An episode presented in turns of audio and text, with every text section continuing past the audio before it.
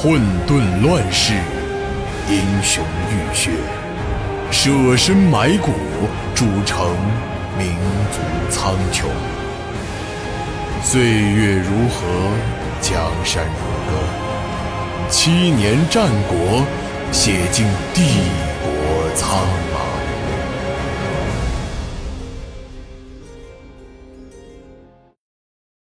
此刻已是深夜。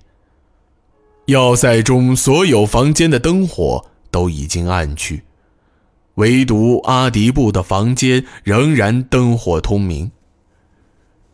这些天来，这间房间总是给人一种错觉，好像房间里的灯永远都是亮着的。枢密使大人也似乎永远不用休息。恶水要塞多数人都认为枢密使大人并非常人，而是天神派来的使者，因此他所拥有的身体和精神当然不是普通人可以相提并论的。阿迪布确实还在工作，和他一起正在挑灯夜战的还有枢密院的枢密副使柯利满。这两人已经连续工作了十多个时辰。自从西国开战以来，阿迪布除了要处理全国政务、准备各种信函和奏报，还要参与到恶水和巡弋的防务之中，繁忙程度由此可见一斑。就在两人各自忙碌手头工作的时候，阿迪布却不经意间小声问道：“克里满啊，你说耶律重光以前听到杨孝义的名字就会躲得远远的，这次为什么却跑得那么勤快呢？”克里满放下手中的文书，神色狐疑地抬头看了看正在奋笔疾书的阿迪布。大人的意思是，年头发生的这些事儿，是有某种必然的原因吗？阿迪布没有回答，仍然在赶手中的折子。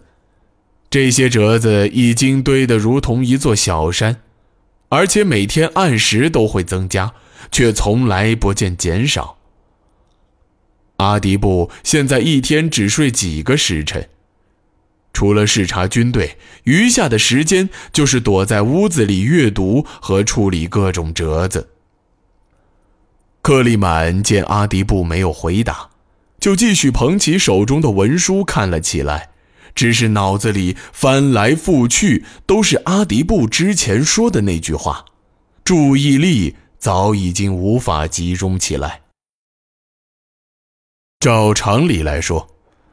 阿迪布如此谨小慎微的人，说话绝对不会空穴来风，也绝不会没有任何目的。既然阿迪布提到了这件事儿，就一定是有什么原因的。克里满，明天老夫我就回京门了，要塞的事儿就交给你和第二金了。明天。柯利满再一次放下了手中的文书，他显得十分惊讶，干脆就从椅子上站起来，走了几步，来到阿迪布的身旁，不解地问道：“大人不是说要再过几日吗？难道说……”说到这里，他故意压低了声音，并且微微抬起头，朝窗户的方向看了一眼。像是怕被什么人听见。对，阿迪布斩钉截铁地答道：“明天就走，我叫了迪尔金过来，一会儿有些事儿，我要和你们交代一下。”阿迪布终于改完了手中的折子，他稍稍转动了一下脖颈，脖颈之间就发出一阵咯吱的响声。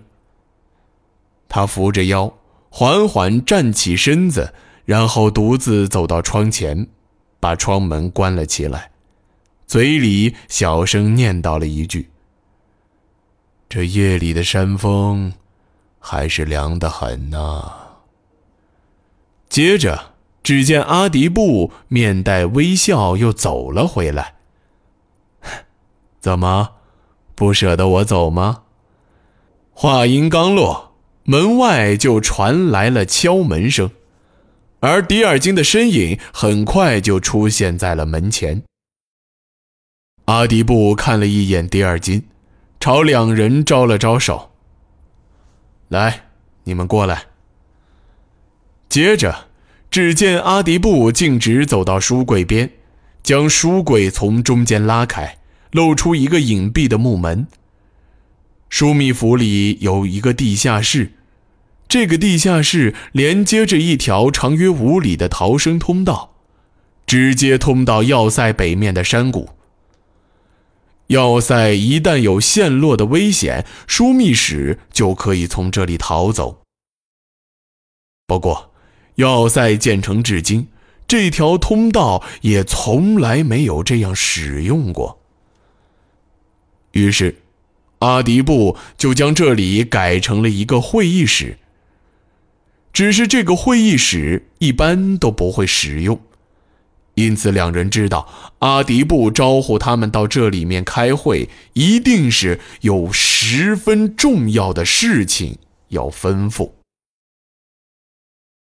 阿迪布首先走了进去，他在入口处的右上方取了一盏烛灯。点亮之后，就能看到一条高约两丈的阶梯。下了阶梯之后，大约在两丈深的方向有一个十分狭小的房间，里面放着一张桌子和四把椅子。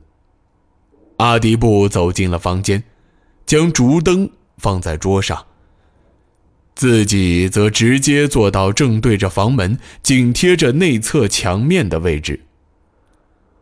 等其余两人全部入座之后，阿迪布习惯性的从腰间掏出了那个老旧的烟斗，敲了些竹烟，用蜡烛点燃了。他深吸了一口烟管，吐出一串烟圈，然后眯起双眼，小声说道：“迪尔金啊，我已经跟克里曼说过了，明天我就回金门了。”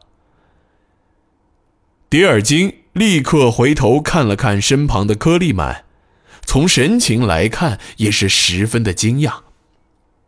这也难怪，毕竟阿迪布就在几天前还说会留到月底，当时迪尔金也是在场的。